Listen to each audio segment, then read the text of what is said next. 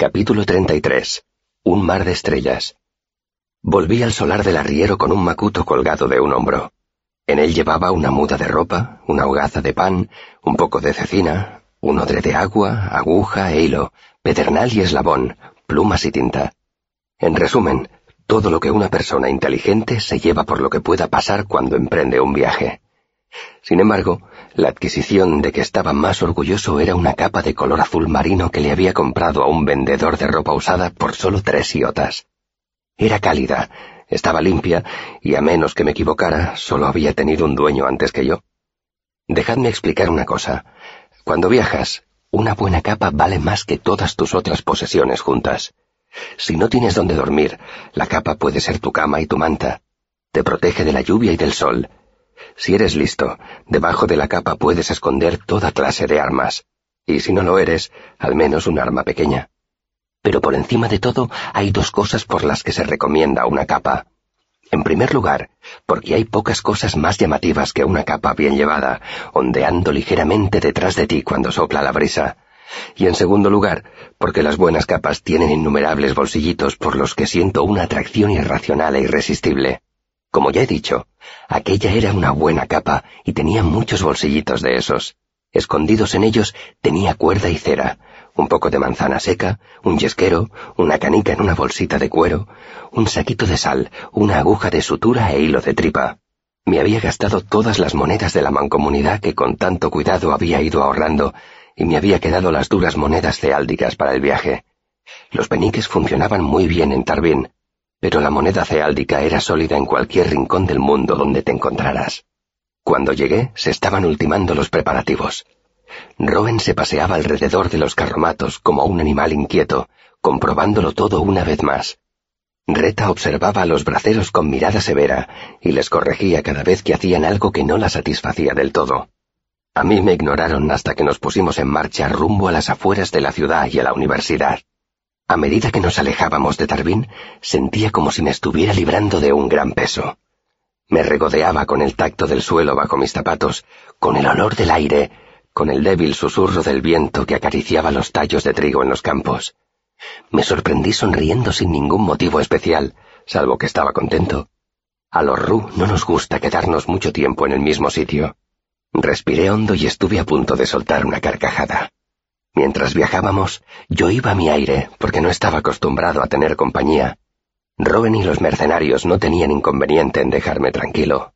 Derrick bromeaba conmigo de vez en cuando, pero en general me encontraba demasiado reservado para su gusto. Solo quedaba la otra pasajera, Dena. No nos dijimos nada hasta que hubimos recorrido casi todo el trayecto de la primera jornada. Yo iba en un carromato con uno de los mercenarios, pelando distraídamente la corteza de una rama de sauce. Mientras mis dedos trabajaban, escudriñaba el perfil de Dena, admirando la línea de su mentón, la curva de su cuello hasta llegar al hombro. Me preguntaba por qué viajaría sola y a dónde iría. En medio de mis cavilaciones, Dena giró la cabeza y me sorprendió mirándola. ¿En qué piensas? me preguntó apartándose un mechón de pelo de la cara.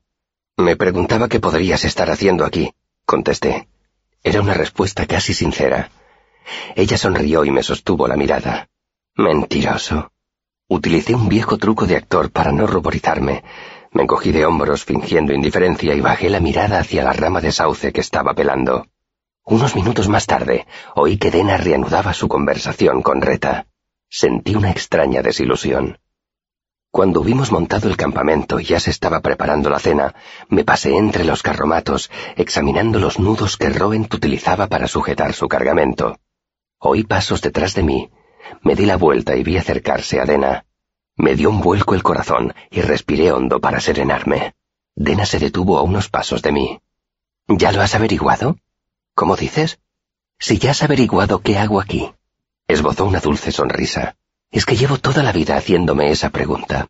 He pensado que si a ti se te ocurría algo... Me miró, esperanzada e irónica. Negué con la cabeza. La situación me desconcertaba demasiado como para que le encontrara la gracia. Lo único que he deducido es que vas a algún sitio. Dena asintió muy seria. Como yo. Hizo una pausa y contempló el círculo que el horizonte formaba alrededor de nosotros.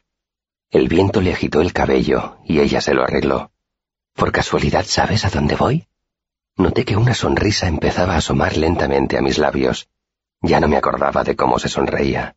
¿No lo sabes? Pregunté. Tengo algunas sospechas. Ahora mismo creo que Anilin. Se balanceó sobre las plantas de los pies. Pero ya me he equivocado otras veces. El silencio se apoderó de nuestra conversación. Dena se miró las manos y jugueteó con un anillo, haciéndolo rodar. Me pareció ver que era de plata, con una piedra de color azul claro. De pronto Dena separó las manos, dejó caer los brazos al lado del cuerpo y me miró. ¿A dónde vas tú? me preguntó. A la universidad. Dena arqueó una ceja y de pronto pareció diez años mayor. ¿Con qué seguridad lo dices? Sonrió, y al hacerlo dejó de parecer mayor. ¿Qué siente uno cuando sabe a dónde va? No se me ocurrió ninguna respuesta, pero en ese preciso instante Reta nos llamó para cenar y me ahorró el trabajo de buscarla. Dena y yo fuimos juntos hacia la hoguera. Empecé el día siguiente con un breve y torpe cortejo. Ansioso, pero procurando que no se notara que lo estaba, realicé una lenta danza alrededor de Dena hasta que al final encontré alguna excusa para pasar un rato con ella. Dena, por su parte, parecía muy tranquila.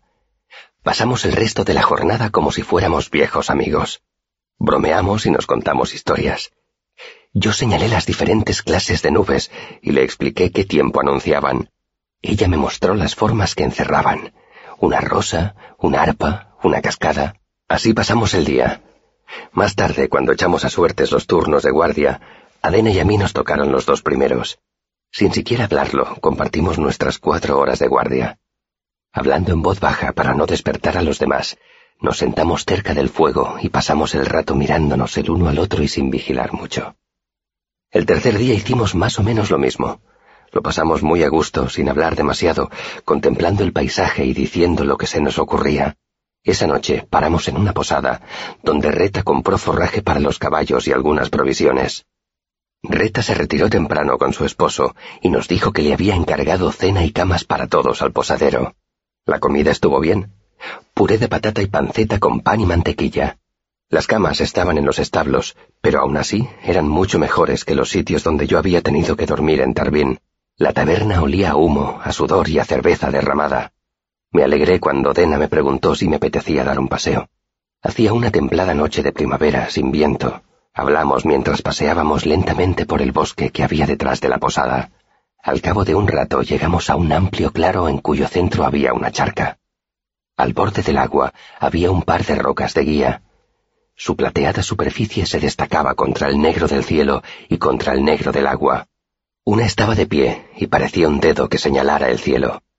La otra estaba tumbada y se extendía hasta el agua como un pequeño embarcadero de piedra.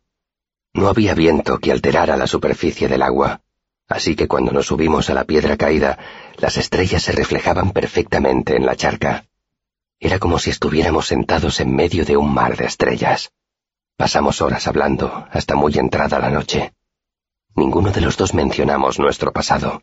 Me pareció que había cosas de las que Dena prefería no hablar, y por la forma como evitaba interrogarme, creo que a ella le pasaba lo mismo.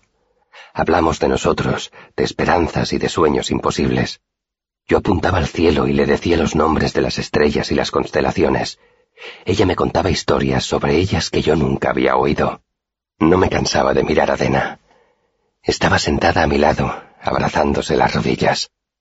Su piel era más luminosa que la luna, y sus ojos más enormes que el cielo, más profundos que el agua, más oscuros que la noche. Poco a poco reparé en que llevaba largo rato mirándola fijamente sin hablar absorto en mis pensamientos, perdido en su contemplación. Pero Dena no parecía ofendida ni extrañada. Era como si estudiara las líneas de mi cara, casi como si esperase algo. Quería cogerle una mano. Quería acariciarle la mejilla con las yemas de los dedos. Quería decirle que era la primera mujer hermosa que veía desde hacía años, que verla bostezar, tapándose la boca con el dorso de la mano, bastaba para que se me cortara la respiración que a veces no captaba el sentido de sus palabras porque me perdía en las dulces ondulaciones de su voz. Quería decirle que si ella estuviera conmigo, nunca volvería a pasarme nada malo. Estuve a punto de pedírselo. Notaba la pregunta burbujeando en mi pecho. Recuerdo que tomé aliento y que, en el último momento, vacilé. ¿Qué podía decir? ¿Ven conmigo? Quédate conmigo. Ven a la universidad. No. Una repentina certeza se tensó en mi pecho como un frío puño. ¿Qué podía pedirle? ¿Qué podía ofrecerle? Nada. Cualquier cosa que dijera parecería estúpida, una fantasía infantil. Cerré la boca y miré más allá del agua. Dena, a solo unos centímetros de mí, hizo lo mismo. Notaba su calor. Olía a polvo del camino, a miel y a ese olor que hay en la atmósfera segundos antes de un aguacero de verano. No dijimos nada. Cerré los ojos. La proximidad de Dena era lo más dulce y lo más intenso que yo había sentido jamás.